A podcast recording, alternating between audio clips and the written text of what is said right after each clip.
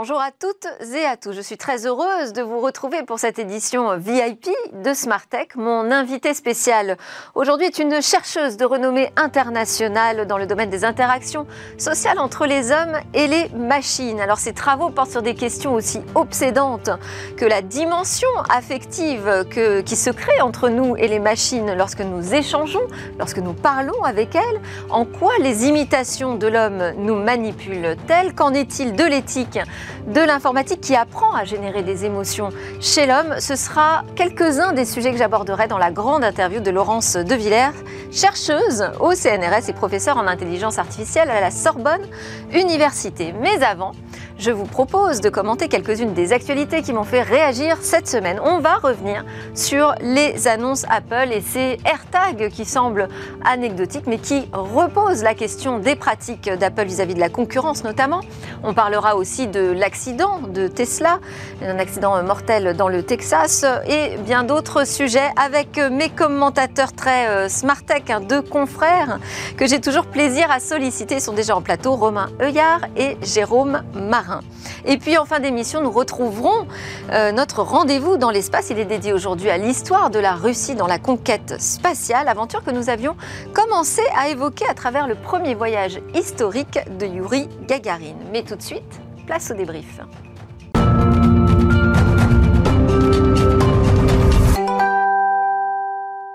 À la une du débrief cette semaine, on va donc parler de Apple, de Tesla, mais aussi du projet de rachat de Nvidia, ce géant du calcul euh, qui veut s'offrir un autre géant dans les puces mobiles, ARM.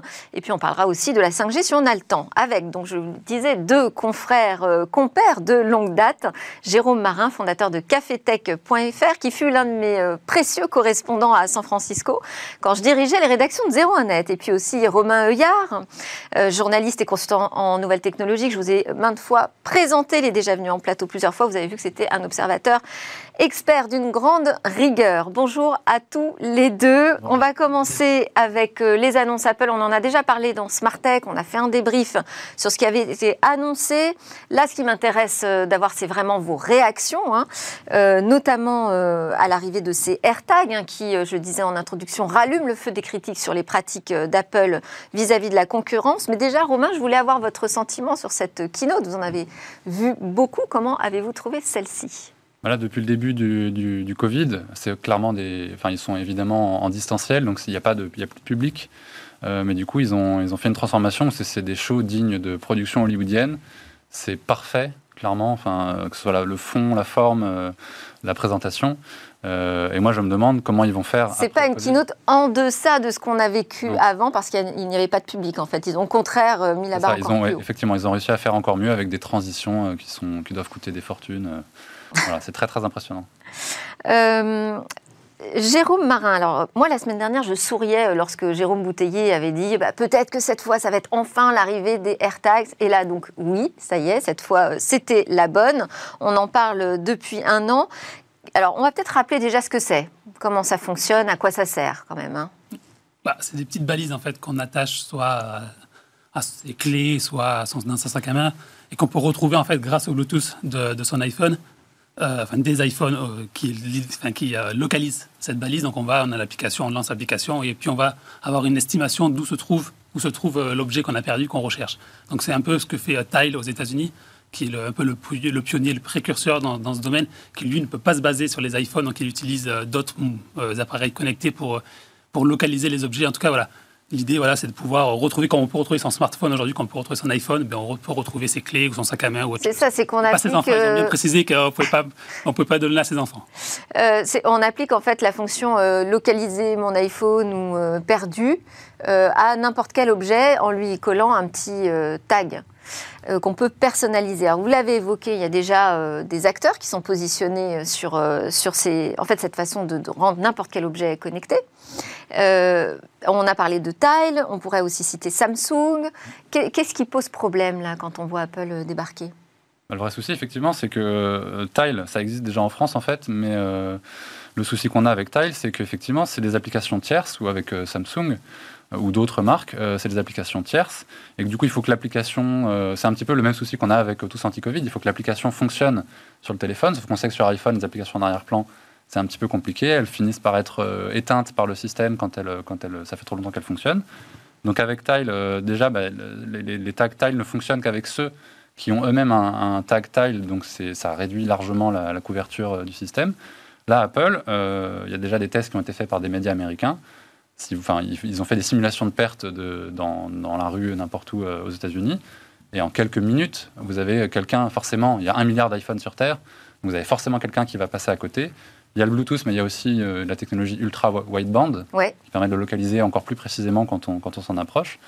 Donc effectivement, ça pose une question de, concurrence, puisque euh, voilà, on a Tile, d'ailleurs, qui a, qui a prévenu qu'ils allaient euh, attaquer Apple sur ce point. Là, il y a, une, il y a un procès. enfin une... Ça pose la question de sa position dominante. C'est ça, exactement. Position dominante, où voilà, Apple profite de ce milliard d'iPhone avec des technologies qu'il se réserve à lui. Donc pour le moment, la technologie ultra wideband qui n'est pas ouverte à ses, à ses concurrents.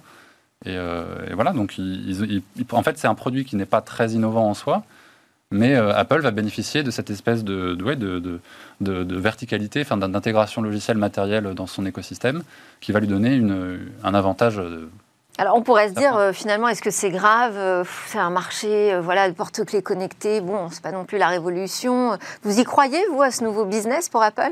Ah, je pense que pour Apple, oui, c'est 35 euros, donc c'est pas non plus très cher comparé au prix d'un iPhone. Mm. je pense que souvent on voit Apple quand Apple arrive dans des nouveaux, des nouveaux secteurs, les ventes explosent parce qu'Apple a une puissance marketing, une puissance commerciale que n'ont pas les autres.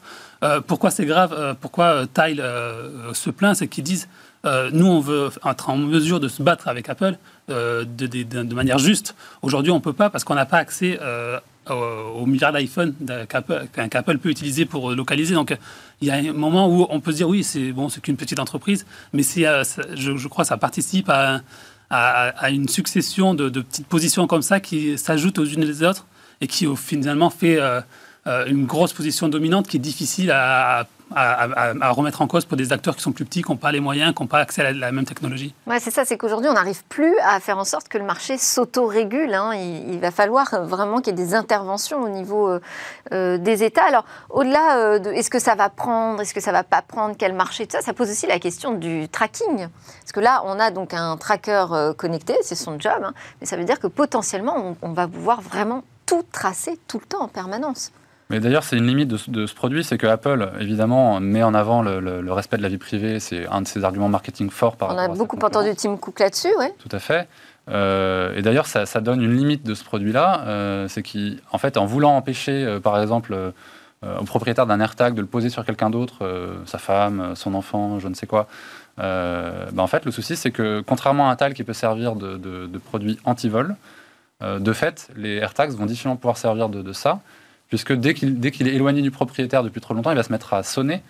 Euh, donc évidemment, si c'est un voleur, il va, il va tout de suite le trouver et puis s'en débarrasser, parce qu'il lui suffira de détacher le petit tag, euh, le mettre à la poubelle et de, garder le produit qu'il a voulu voler. Donc, euh, donc c'est un petit peu à double tranchant cette mmh. approche. Il y a une ambivalence sur cette mmh. question, tout à fait. Alors il y a eu quand même d'autres annonces Apple. Je voulais vous entendre là-dessus, Romain. nouvelle version de l'Apple TV, de l'iMac, de l'iPad Pro. Oui. Alors déjà, convaincu, pas convaincu déjà? Oui, si, si. C'était honnêtement, j'ai trouvé que c'était euh, sans doute une des, meilleures euh, conférences euh, depuis un certain temps. Il y a eu quand même sept annonces en une heure. C'est assez dense. C'est sept annonces qui sont assez, assez, assez fortes. Donc il y a effectivement l'expansion de la fameuse puce Apple M1 qui fait déjà le, succès des nouveaux MacBook et du nouvel Mac Mini, pardon, du nouveau Mac Mini, qui, qui, arrive sur les iMac et l'iPad Pro l'iMac, c'est un tour de force. Euh, Alors, on revient déjà au, côté très coloré. Je pense que ça va, ça va redonner un, côté mode à l'iMac euh, qu'il avait peut-être un, petit peu perdu. Et puis, on, le voit, l'appareil est tellement fin que la prise jack n'est plus à l'arrière, mais sur le côté. Un jack est trop, trop profond pour, euh, pour l'iMac. Donc ça, c'est pareil, ça va être, je pense, un gros succès, l'iMac. iMac, iPad Pro, pareil. L'iPad Pro, l'iPad Pro, c'est, sur le plan matériel, c'est, génial, c'est absolument parfait aussi. Euh, c'est une puissance incroyable dans, la taille du produit.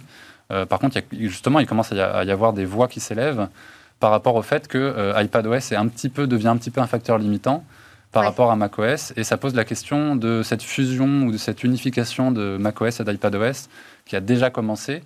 Mais il y a pas mal de gens qui se trouvent un petit peu limités sur, sur iPad. Et il y a des logiciels. Euh, D'autant que Steve Jobs avait tout de suite, hein, en lançant sa tablette, en disant que c'était le, PC du futur. Oui, tout à fait. Et c'est un peu vrai, mais euh, il manque des logiciels forts d'Apple, notamment par exemple Final Cut Pro. euh, qui rendrait vraiment l'iPad Pro euh, encore, euh, encore meilleur s'il était porté. Pour le moment, ce n'est pas le cas. Un commentaire sur les, sur les produits aussi, Jérôme? Bah, Moi, je trouve qu'il continue à avancer. C'est une machine qui avance finalement assez. N'y a pas de grande innovation, c'est des, des, des, des, avancées petit à petit en fait. On, on améliore l'intérieur, on améliore le design, on, met, on, rajoute de la couleur, mais on voit que c'est une machine qui avance, un gros paquebot qui est sûr de sa force, qui n'a pas besoin de, de révolutionner tout on garde le côté. On ne se réinvente pas. non, pas vraiment. Après, il y, a, toujours le côté un peu euh, très grand public avec l'iPhone. Là, on est plus sur du professionnel, donc on est plus sur la performance, plus que sur le, design, que le côté un peu fun que peut avoir parfois Apple. Donc voilà, donc euh, moi je pense que c'est lancé. quoi.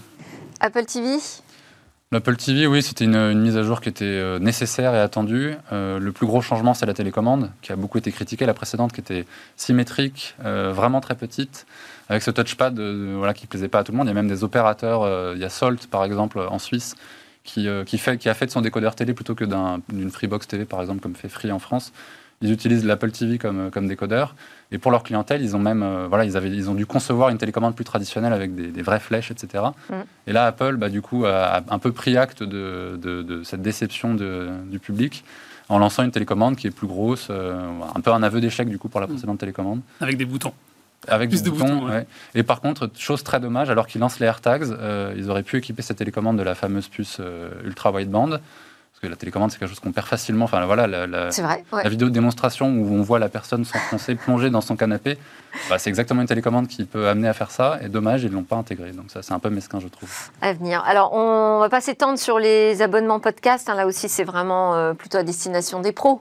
Oui, hein, c'est surtout qu'en fait, ils en ont très peu parlé pour le moment. On sait que les détails arriveront plus tard, mais par contre, c'est une nouvelle source de revenus pour Apple. C'est vrai. Sur un marché qui, quand même, enfin, le podcast, c'est euh, voilà, c'est en explosion. C'est ça fait longtemps que ça existe, mais là, il y a un nouvel essor.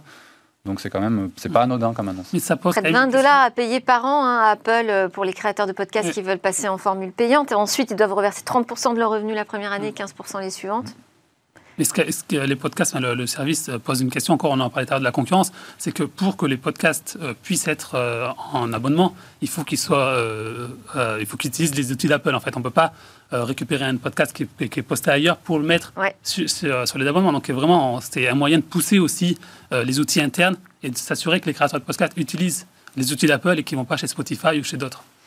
Alors, on enchaîne avec euh, cet accident euh, mortel euh, de Tesla au Texas, qui repose cette question de la déresponsabilisation finalement de l'homme face à la machine. C'est une transition déjà pour mon sujet à suivre avec Laurence de Villers dans sa grande interview. Mais en fait, tout le débat sur cet accident, c'est de savoir s'il y avait quelqu'un ou non aux commandes.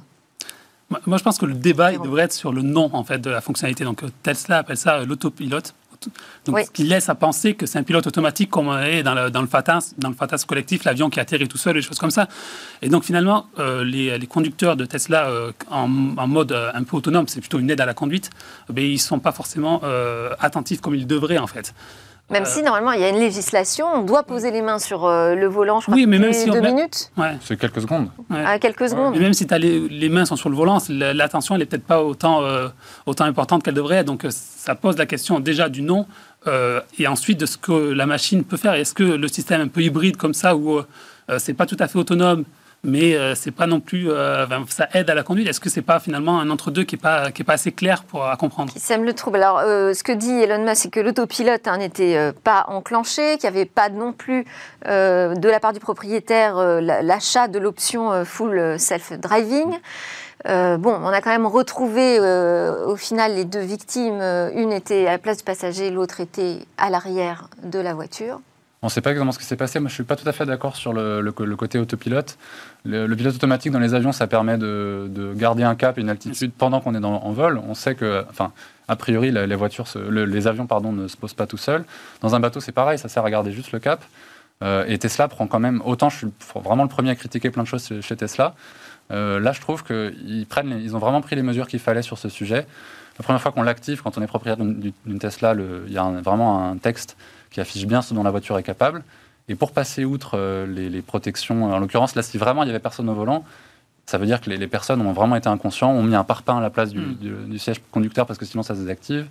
il faut remettre sa main Et puis aussi, il faut reposer la question de quel risque on est prêt à accepter hein, de la part d'une voiture autonome. Combien d'accidents de voiture autonome versus combien d'accidents avec des humains au volant. Bon, euh, malheureusement, on n'a pas le temps d'aborder nos autres sujets. Il y avait cette question autour du rachat euh, d'ARM par Nvidia. On a dit que c'était un puissant euh, aujourd'hui dans le monde du calcul et, ce rachat inquiète notamment le gouvernement britannique qui a lancé une enquête. Un mot simplement, Romain, là-dessus. Bah, c'est deux concepteurs qui, font des, technologies pardon, très innovantes. effectivement, la question que ça pose, la différence c'est que ARM était vraiment un, acteur neutre qui fournissait plein de fabricants. Euh, là, le souci qu'on a avec Nvidia, c'est qu'Nvidia est lui-même concurrent en fait euh, des, gens que ARM fournit. Donc effectivement, ça pose la question d'une concurrence neutre euh, et, équitable après le rachat. Et que peut-être l'Europe devrait aussi regarder. Mm. Oui, tout à fait. Merci beaucoup à tous les deux. Merci Romain Yard, journaliste consultant en nouvelles technologies, et Jérôme Marin, fondateur de cafetech.fr. Juste après la pause, on se retrouve pour la grande interview.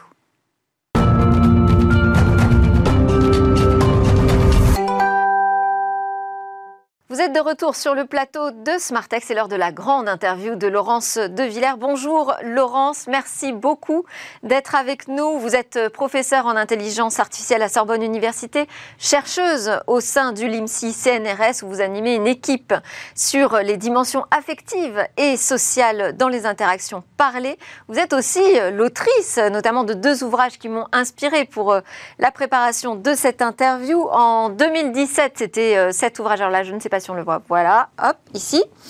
Euh, des robots et des hommes, mythes, fantasmes et réalité aux éditions Plomb. Et en 2020, un ouvrage plus récent, Les robots émotionnels, santé, surveillance, sexualité et l'éthique dans tout ça, aux éditions de l'Observatoire Collection Alors en introduction euh, de l'émission, euh, Laurence de Villers, j'évoquais euh, quelques-uns de vos sujets de recherche de prédilection. On va commencer avec ces interactions sociales entre les humains et les machines. Est-ce qu'il y a une importante dimension affective, selon vous, lorsque nous parlons aux machines et qu'elles nous répondent?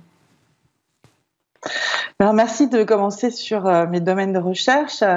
Euh, l'interaction humain-machine, c'est surtout euh, savoir si la machine va pouvoir vous répondre.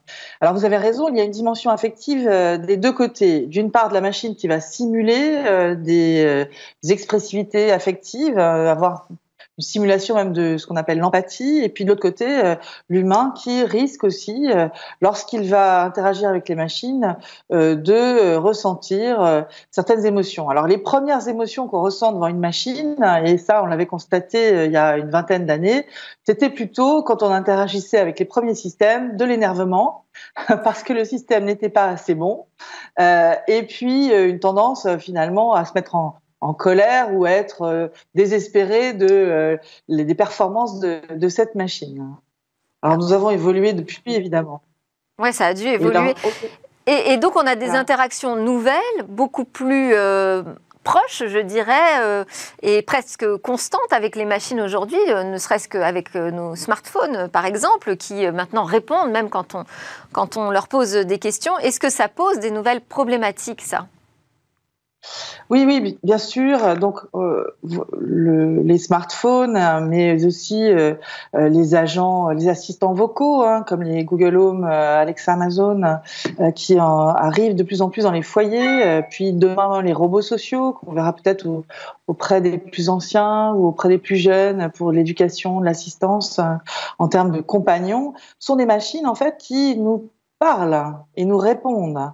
Alors, on a fait d'énormes progrès parce que la, effectivement, c'est plus spontané. On, se veut euh, euh, maintenant, on, essaye de trouver les caractéristiques de, de l'humain pour qu'il comprenne euh, que l'interaction soit effectivement plus fluide et, et qu'il y ait plus d'engagement en fait de la part des gens pour parler à ces machines. Mais en même temps, de l'autre côté, la personne anthropomorphise et surcapacite, hein, je dis souvent, projette en fait des capacités sur la machine qu'elle n'a pas. Hein, la machine n'est pas sensible, elle ne euh, ressent aucune émotion. Elle, euh, même si elle vous dit qu'elle est triste pour vous, euh, elle ne vous aime pas, même si elle vous dit qu'elle vous aime. elle est, elle n'a pas d'intention propre. Hein. Ce sont des algorithmes qui ont été préparés, qui utilisent un certain nombre de connaissances, de modèles, et qui font que la machine va vous répondre d'une certaine manière. Du coup, la machine ne comprend pas, ne, ne pense pas et n'élabore pas de la même façon qu'un humain une réponse, et puis euh, euh, surtout n'est pas responsable de ce qu'elle dit. Et vous avez raison, cela ouvre un grand nombre de sujets, de tensions éthiques. C'est jusqu'où voulons-nous aller dans la société sur l'imitation de l'humain? Est-ce que on doit aller jusqu'à une frontière qui est finalement la confusion entre euh, la, la, discussion avec une personne vivante qui ressent et qui a une certaine morale et qui euh, va répondre avec sa conscience et par rapport à une machine qui finalement euh, une sorte de perroquet euh, euh, complexe parce que euh, il répète pas exactement les phrases que vous avez dit, mais il est capable d'en construire des nouvelles à partir des phrases qu'il a déjà mémorisées. Donc, ce premier sujet est complexe, surtout si on met ces objets auprès de personnes vulnérables. Ensuite, tout est invisible, c'est-à-dire que la, la, parole qui naît des machines vient de nombreux modules d'intelligence artificielle, reconnaissance de la parole, où on est presque au niveau de, l'humain, dans une ambiance euh, qui soit non euh, bruitée, c'est-à-dire pas d'effet de superposition de voix, ni de, ni de marteau-piqueur autour, mais dans une, dans une qualité vocale, dans une chambre normale, eh bien, euh, euh, la machine est capable de reconnaître les mots qui sont dits de la même façon que le ferait un humain. Maintenant, le vrai sujet, c'est la compréhension. La machine ne comprend pas. Elle a juste des modèles euh, qui sont de la pseudo-sémantique et en tout cas, il n'y a aucune intention. Et ce que je dis souvent pour terminer, c'est que la machine n'a pas de conatus au, sens de Spinoza, c'est-à-dire elle n'a pas de conscience d'être, d'appétit de vie, de vouloir rester ce qu'elle est. Euh, et, et, du coup, c'est un leurre, c'est une imitation euh, qui ne doit pas nous emmener vers des projections trop fortes. C'est-à-dire que la parole était jusqu'à présent la parole humaine et grâce à ces machines, elle devient non humaine, c'est-à-dire non euh, réalisée par un humain, avec cette nature différente. Vous dites justement, c'est intéressant, vous dites la, la machine ne comprend pas. Pourtant, on a tendance à vouloir croire euh, le contraire. Et il y a des formes d'interaction aujourd'hui euh, qui vraiment euh, sèment le trouble. Je pense par exemple à ces nouveaux avatars, des avatars influenceurs qu'on trouve sur Instagram, notamment Lille Michele, Michela, pardon, qui est devenue une star, hein, qui a des articles dans Vanity Fair. Je pense aussi aux GAN, qui sont capables de générer en fait des, visages qui n'existent n'existe pas.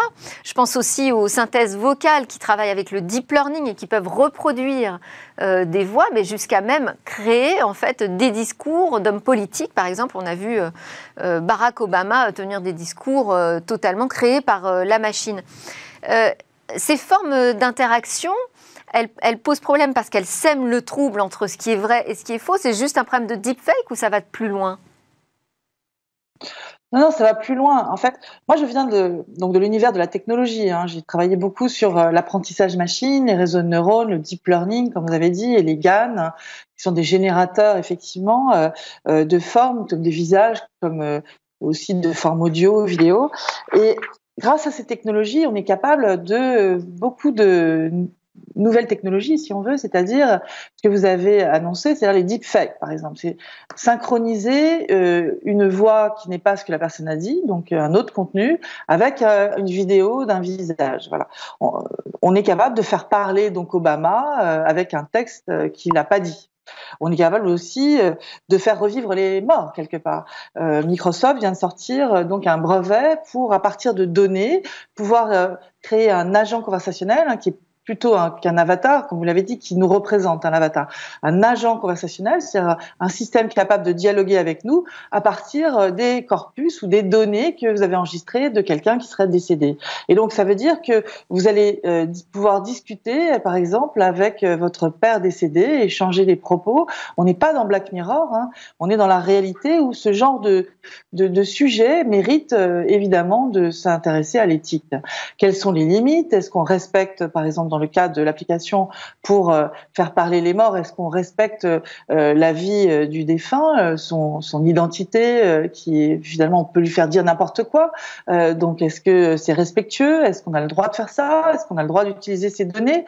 Les données sont pas normalement réutilisables si, facilement. On voit bien qu'il y a des réglementations sur ces sujets, mais ne faut-il pas en rajouter? Et ces sujets-là qui sont traités en ce moment sur l'Europe, puisqu'on vient d'arriver il y a deux jours euh, est arrivé le document qui euh, propose une réglementation euh, euh, de l'IA, des chatbots et de tous ces nouveaux systèmes numériques qui envahissent avec bonheur de temps en temps et avec risque dans d'autres cas notre quotidien, hein, notre travail, notre éducation, notre santé, les transports, etc. Alors justement, vous, êtes, vous, êtes membre du partenariat mondial sur l'IA, hein, GPAI. quel est votre commentaire là sur euh, cette euh, information qui est sortie euh, tout récemment sur la Commission européenne, qui dévoile donc une proposition de réglementation en matière d'IA qui veut devenir vraiment un fer de lance hein, hein, sur cette thématique et qui suggère qu'en cas d'infraction à la règle, il y ait des amendes qui puissent s'élever jusqu'à 6% du chiffre d'affaires d'une entreprise. Hein. Donc pas de surveillance généralisée, dit la Commission européenne, pas d'utilisation de l'IA pour manipuler le comportement, les opinions ou les décisions, euh, pas de notation euh, sociale des individus comme on peut le voir dans d'autres pays. Quel est votre commentaire là-dessus? Est-ce que ça vous semble à la hauteur des enjeux? Alors cela me semble un premier pas fantastique. C'est-à-dire que euh, pour l'instant, c'est la jungle. C'était la jungle. Hein. Tout le monde pouvait faire ce qu'il voulait, manipuler à volonté. Et finalement, on avait, bon, on avait déjà euh, en Europe construit le, le règlement pour euh, vérifier que ce qu'on faisait sur nos données, mais il manquait euh, vraiment des lignes rouges, si vous voulez, sur ce qu'on peut faire avec ces systèmes. C'est-à-dire dans quel, à quels usages vont être utilisés les systèmes d'IA, les nouveaux systèmes de cette technologie numérique? Alors, moi, je pense que c'est un premier pas. Euh, il, y a beaucoup de trous dans la raquette. Euh, cette réglementation n'est sûrement pas terminée non plus. Qu'est-ce que c'est qu'un un produit à haut risque? Euh, Eh bien, à haut risque pour qui? Pour le, la personne ou pour la société? Il va falloir affiner tout cela, mais c'est un excellent pas politique également qui nous permet en fait d'être aussi dans la course euh, avec les grandes entités qu'on voit naître aux États-Unis avec les géants du numérique, les GAFAM, et puis en Asie aussi avec d'autres façons d'utiliser l'IA pour, euh, par exemple, surveiller la population. Donc, il était essentiel d'affirmer nos valeurs européennes liées aux droits de l'homme, le respect de la dignité humaine, le respect de sa responsabilité, et de remettre au centre euh, de cette construction de l'IA euh, l'humain, l'humain responsable. Est-ce que, est que selon vous, le, les GAFAM qui, qui, parlent quand même beaucoup de ces problématiques d'éthique, hein, est-ce qu'ils font le job sur cette question? Est-ce qu'ils s'en préoccupent véritablement, sincèrement? Est-ce qu'il y a des choses qui avancent de leur côté? Alors, ils s'en préoccupent véritablement, mais énormément aussi comme euh, un côté attractif, vitrine et marketing. Euh, bon, certes, il y a, il y a quand même, euh, je ne peux pas le nier, des projets autour de cela, mais il y a aussi des, des signes assez négatifs quand je, je me remémore euh, ces derniers temps euh, euh, ce qui s'est passé avec Google. Il y a eu deux dirigeantes qui étaient en charge de groupes qui travaillaient en recherche chez Google aux États-Unis sur l'IA et l'éthique. elles se sont fait, elles, elles, ont, elles ont été donc malmenées et, et surtout elles ont été évincées, de, de chez Google. Donc euh, il y a à travers cela euh, un signal très négatif en fait sur euh, la façon dont ils considèrent l'éthique. pourquoi? Parce qu'elles avaient écrit des articles qui disaient clairement quelque part que euh, la complexité des systèmes qui étaient mis en œuvre et les milliards de données qui étaient utilisés pour euh, ces générateurs dont vous avez parlé tout à l'heure de textes, euh, qui sont utilisés pour la traduction, pour les résumés, pour remplacer un journaliste entre guillemets, parce qu'on remplacera pas des journalistes, et j'espère en tout cas que ce sera pas le cas, ou des juristes. Vous voyez, tous ces systèmes qu'on essaie de mettre en œuvre pour remplacer des personnes sont avec des discriminations, des biais dans les données et des biais dans la façon de se comporter, et de temps en temps des instabilité aussi. Donc Google le sait, Google l'a vérifié, mais ce qu'elle disait, c'est que euh, finalement, il n'y a pas beaucoup d'action pour aller contre ça. Il y a plutôt euh, en premier la compétition, la course entre les différents GAFA, entre OpenAI, Google, Microsoft, etc., pour arriver les premiers à produire euh, des espèces de fulgurances dites intelligences, qui sont des systèmes qui avalent des milliards de données, sans être vérifiés.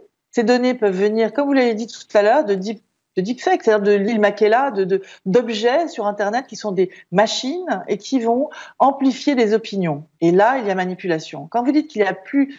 la manipulation euh, que veut réguler euh, l'Europe est un vrai sujet. Moi, je travaille sur le nudge, qui est une sorte de manipulation fine, d'incitation à faire. Qu'est-ce que c'est que le nudge? Très rapidement, quand vous êtes sur Internet, vous voulez réserver une chambre d'hôtel, vous voyez une petite ligne rouge qui passe en bas et qui vous dit 25 autres personnes regardent la même chambre. Hop, je clique, je la prends. Ça, c'est une incitation à acheter. Et ces incitations, qu'on appelle des nudges, des coups de pouce, vont être énormément utilisées dans le monde numérique pour vous inciter, pour faire changer d'opinion, pour malgré vous, hein, l'air de rien. Et tout est designé comme ça. Et par essence, lorsque je crée un, chatbot, un agent conversationnel, eh bien, je le design d'une certaine manière, je lui fais dire des choses. Comment je peux vérifier qu'il ne me manipule pas? C'est un sujet extrêmement complexe. Il en a besoin de faire de la, recherche sur ces sujets. C'est ce que été de faire en pluridisciplinarité avec euh, des économistes euh, comportementalistes. Hein, quand on fait des systèmes qui détectent le comportement des humains euh, et qu'on s'en sert pour modifier les capacités des machines, il faut s'interroger sur des dimensions éthiques et comment on mesure cela. On ne sait pas le faire, donc on ne pourra pas réglementer cela facilement. Et c'est en ça qu'il y a aussi des trous dans la raquette et qu'il est nécessaire de faire des observatoires technologique aussi, c'est-à-dire qu'il suffit pas que des juristes donnent les lignes rouges, ni que des philosophes travaillent sur l'éthique. Il faut que les philosophes, les juristes et les informaticiens et d'autres euh, disciplines également se mettent ensemble pour travailler sur ces sujets. Et vous avez eu raison de parler du GPAI, qui est ce partenariat euh, mondial sur l'IA, qui a cette idée de euh, pluridisciplinarité et de euh, mélange de euh, d'industriels, de chercheurs, euh, de personnes liées au gouvernement pour essayer de comprendre à 15 démocraties et, et j'espère à plus plus tard, pas seulement sur l'Europe, hein, puisqu'on inclut l'Australie, la Nouvelle-Zélande, la Corée du Sud, l'Inde, et c'est extrêmement dynamique, Singapour, pour discuter de ces sujets avec un angle complexe, c'est celui de la culture et de la politique. C'est-à-dire, qu'est-ce qu'on fera demain? Alors, on n'a plus beaucoup de temps. Je voulais aussi, puisqu'on parle des GAFAM, on a aussi une personnalité française qui travaille euh, pour euh, Facebook. Il s'appelle Yann Lequin, que vous connaissez bien. Vous le citez même euh, dans votre dernier ouvrage, Les robots émotionnels. Et il affirme que les machines auront un jour des émotions. D'abord, est-ce que vous êtes d'accord avec lui? Et puis, je voulais aussi, puisque je vous lance, hein, vous lancer aussi sur un débat que vous avez eu ensemble sur la conscience des machines. Robots seraient-ils euh, incapables de développer une conscience d'eux-mêmes, selon vous, Laurence? Alors, dire cela, euh, je me suis rendu compte que ça faisait rêver. Hein. Que Yann Lequin dise que les machines demain euh, vont être avec une certaine conscience et une certaine sensibilité fait rêver. Alors, moi, comme je sais comment on construit ces machines, ça me fait pas du tout rêver. Ça me stupéfait et ça me fait un peu froid dans le dos. C'est-à-dire que cette anthropomorphisation que l'on a vis-à-vis de ces machines est très forte. Elle est très naturelle d'ailleurs. Hein. C'est ce qui nous permet de survivre euh, intelligemment, collectivement, c'est-à-dire faire prendre soin de l'autre, etc. Quand on voit les machines de Boston Dynamics, qui sont des robots, se faire malmener, jeter à terre par euh, un, quelqu'un à côté, eh bien, on, on, éprouve réellement euh, de la tristesse, de l'empathie, en se disant, ah, pauvre robot, qu'est-ce qu'il fait par terre, etc. Cela ne veut pas dire que la machine a des émotions. Là, on fait un pas de géant euh, qui euh, est à mon avis dans la bouche de Yann Lequin une métaphore euh, pour aller chercher encore plus d'argent, encore plus de puissance avec ces machines. Donc, il est dangereux de penser cela pour bien comprendre, démystifier en fait ce qu'est la machine. Moi, je me suis engagée en fait en tant que chercheur pour parler au plus grand nombre, pour démystifier, c'est-à-dire pour essayer d'expliquer. N'ayez pas peur de cela, de la conscience des machines, de la puissance, de l'intelligence des machines. C'est pas vrai. On vous vous agite un chiffon rouge, un peu comme devant euh, un taureau pour le faire foncer euh, dans une direction. Ce qui est réel, c'est que ces systèmes peuvent dès à présent nous manipuler et qu'on n'en a pas conscience, qu'ils sont invisibles et qu'il faut s'en préoccuper maintenant. Et donc, vous envoyer sur la planète Mars en disant regardez, demain, elles seront émotionnelles et conscientes, c'est une espèce de manipulation langagière, pas forcément voulue, qui a aussi euh, cet attrait hein, de rêver, d'avoir envie de faire des machines qui vont nous servir, qui vont être incroyablement intelligentes et qui vont nous apporter du bien-être. Très très bien, mais la machine en elle-même n'a pas de corps. Nous sommes une entité qui a un corps, un esprit et qui est indissociable. Et c'est grâce aussi à notre corps que nous, avons, nous sommes tristes, nous avons peur, etc. Dans nos viscères sont inclus aussi des tas de fonctionnements qu'on ne sait pas mettre sur une machine. Nous ne savons pas non plus euh, représenter un cerveau humain ni euh, en simuler un réellement. Les réseaux de neurones qui sont utilisés pour l'intelligence artificielle euh, sont des neurones de l'ère visuelle. Il y a une seule sorte de neurones utilisés, des architectures qui n'ont rien à voir avec l'humain. Euh, et tout ça est un peu comment dire, euh, dissimulé parce que beaucoup de gens ne connaissent pas réellement. Et puis les gens qui connaissent beaucoup veulent s'en servir pour du marketing aussi ou pour euh, influencer, avoir un certain pouvoir. Donc c'est difficile de se faire une idée, mais je vous assure, il ne faut pas avoir peur de cela. Ce sont des machines, certes complexes, certes c'est des mathématiques qui sont extrêmement performantes pour nous aider, qui pourraient nous aider à mieux percevoir, à mieux comprendre nos biais cognitifs, c'est-à-dire comment nous avons des intuitions et, comment elles nous servent. Et en rien, la machine n'en a. Elle n'a aucune intuition, elle n'a aucune conscience, elle n'a aucune émotion, et cela ne va pas naître de alors, on, va, on arrive à, la toute fin vraiment de cet entretien. Cette grande interview se termine traditionnellement par euh, des questions express. Donc, je vais vous lancer sur un mot. Vous allez répondre le plus euh, spontanément possible et le plus rapidement possible aussi. Euh, Laurence de Villers, d'abord, quels sont vos rêves? Mes rêves, c'est d'utiliser ces outils, puisque je travaille beaucoup sur ces outils, de façon collaborative, en intelligence pour l'humain je pense qu'on peut aller très loin dans la perception avec des systèmes comme cela. Vos peurs? Mes peurs, c'est que euh, par euh, séduction, euh, par par c'est peut-être un mauvais mot, mais sans vouloir chercher, on, on, on devienne addictif de ces systèmes et qu'ils nous manipulent. Vous avez une idée fixe, Laurence de Villers? Essayer d'expliquer. Je suis professeur avant tout à la Sorbonne. Euh, je travaille dans un laboratoire de recherche où je travaille sur des sujets qui me semblent extrêmement euh, riches utile, mais aussi à danger, à risque. Et euh, mon engagement en ce moment et ma lubie, c'est de parler d'éthique et d'essayer d'expliquer qu'il faut discuter dans la société, qu'on a besoin que tous les citoyens, qu'ils soient concepteurs ou utilisateurs ou, ou juste euh, euh, philosophes de ces idées, que tout, tout le monde soit consulté et tout le monde travaille ensemble pour construire, créer ce nouveau monde avec ces machines qui va bouleverser énormément de notre quotidien. Merci beaucoup Laurence de Villers justement pour toutes vos explications sur ces sujets euh, hautement importants d'interaction euh, sociale et affective que nous avons avec euh, les machines. Je rappelle Laurence de Villers que vous êtes chercheuse au CNRS, professeure en intelligence artificielle à Sorbonne Université. Merci encore. Alors juste après, c'est l'heure de notre rendez-vous avec la conquête spatiale. On va parler de l'histoire russe.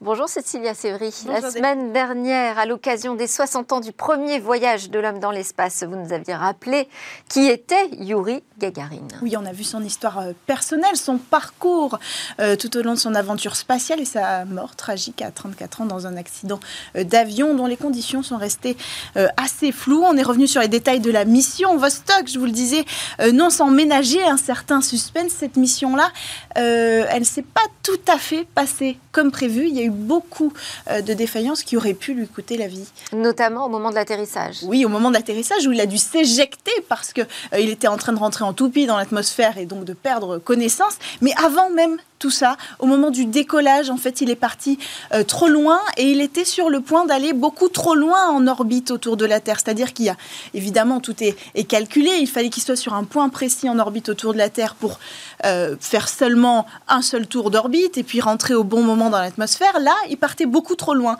Heureusement, les systèmes de freinage d'urgence se sont enclenchés. Sinon, il partait tellement loin qu'il restait dans le cosmos pendant 10 jours. Sauf qu'en 10 jours, il n'avait pas assez ni de nourriture, ni d'eau pour survivre. alors, vous nous aviez euh, promis de nous parler d'un homme de l'ombre. Oui, cet homme de l'ombre euh, dont on n'a jamais connu euh, l'existence et qui pourtant a permis ces 108 minutes historiques. c'est Sergei Korolev. En fait, personne à l'époque et jusqu'à sa mort ne sait qui il est. Pourtant, c'était le concepteur en chef du programme euh, spatial soviétique, mais le régime ne voulait surtout pas faire d'ombre à ce héros national qui était Yuri Gagarin.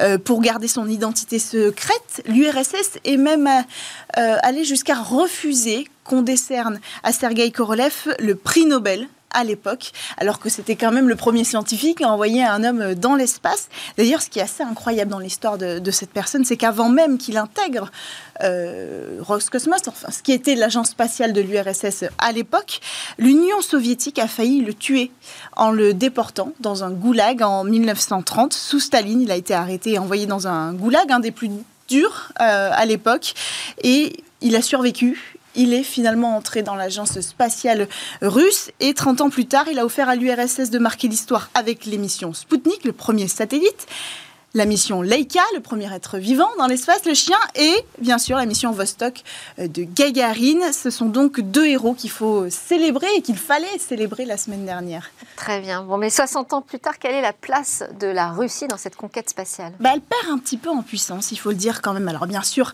elle reste un acteur incontournable hein, grâce aux fusées Soyuz, notamment fusées extrêmement fiables, des fusées russes qui avaient le monopole depuis 10 ans sur l'envoi d'astronautes dans l'espace et dans la station spatiale européenne. Mais l'année dernière, la Russie a perdu ce monopole face à SpaceX qui a renvoyé pour la première fois, on en a déjà parlé, hein, euh, les Américains, qui a rendu aussi sa souveraineté aux Américains pour envoyer des astronautes dans l'ISS. Et puis surtout, depuis plusieurs années, le pays peine assez à, innover. L'agence spatiale russe a, subi, il faut le dire, euh, quelques séries de déconvenues ces dernières années avec plusieurs lancements manqués. Un exemple? Oui, un exemple. En 2017, Roscosmos envoie plusieurs satellites appartenant à des institutions et des entreprises, donc avec un énorme enjeu montré qui sont capables aussi d'assurer ce secteur-là. Le problème, c'est que le satellite principal, Météor, a été perdu. Ils ont perdu sa, trace euh, pendant la mise en orbite, ce qui a été assez embarrassant euh, pour la Russie. Puis le sujet le plus problématique, c'est la corruption. La corruption en Russie, c'est un vrai problème. Par exemple, pour le financement, euh, qui a quand même coûté 4 milliards d'euros pour le nouveau Cosmodrone, hein, qui doit remplacer Cos, Baïkonour, qui s'appelle Vostochny en Extrême-Orient, qui loue au Kazakhstan actuellement. Le financement n'est pas du tout euh, transparent, c'est même très opaque, et on accuse la Russie de corruption euh, sur ce sujet, de ne pas délimiter les finances entre l'agence spatiale et l'État. Euh, en plus, elle a pris du retard sous la direction d'Etsin, en fait, dans les années 90, parce que pour Etsin, la question de fierté nationale spatiale n'était pas très importante comparée au coût qu'on devait y dépenser. Vladimir Poutine a essayé de rattraper le retard, mais c'est pas évident. Alors, quels sont les programmes aujourd'hui de la Russie, assez rapidement Alors, assez rapidement, la Russie, pour l'instant, c'est pas euh, très très ambitieux parce qu'il y avait un programme euh, ExoMars avec l'agence spatiale européenne prévu pour 2018, reporté encore une fois cette année, donc 2022 elle ambitionne quand même finalement d'aller sur la Lune, ça ça a été la surprise.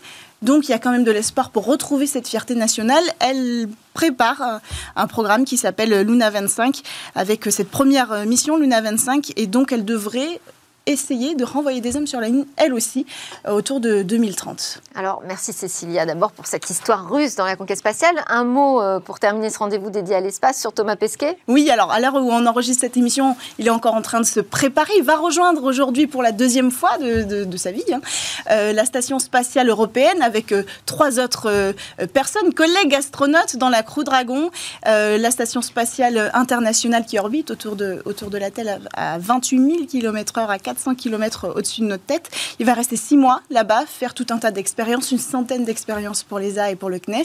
Et dans cinq mois, pour son dernier mois euh, dans l'ISS, il sera, il aura l'honneur d'être le commandant de la Station spatiale internationale, la première fois qu'on fait cet honneur à un Français. Merci beaucoup, Cécilia. Merci à tous de nous avoir suivis. On souhaite un excellent voyage à Thomas Pesquet. Moi, je vous souhaite à tous un excellent week-end. On se retrouve lundi pour de nouvelles discussions sur la tech.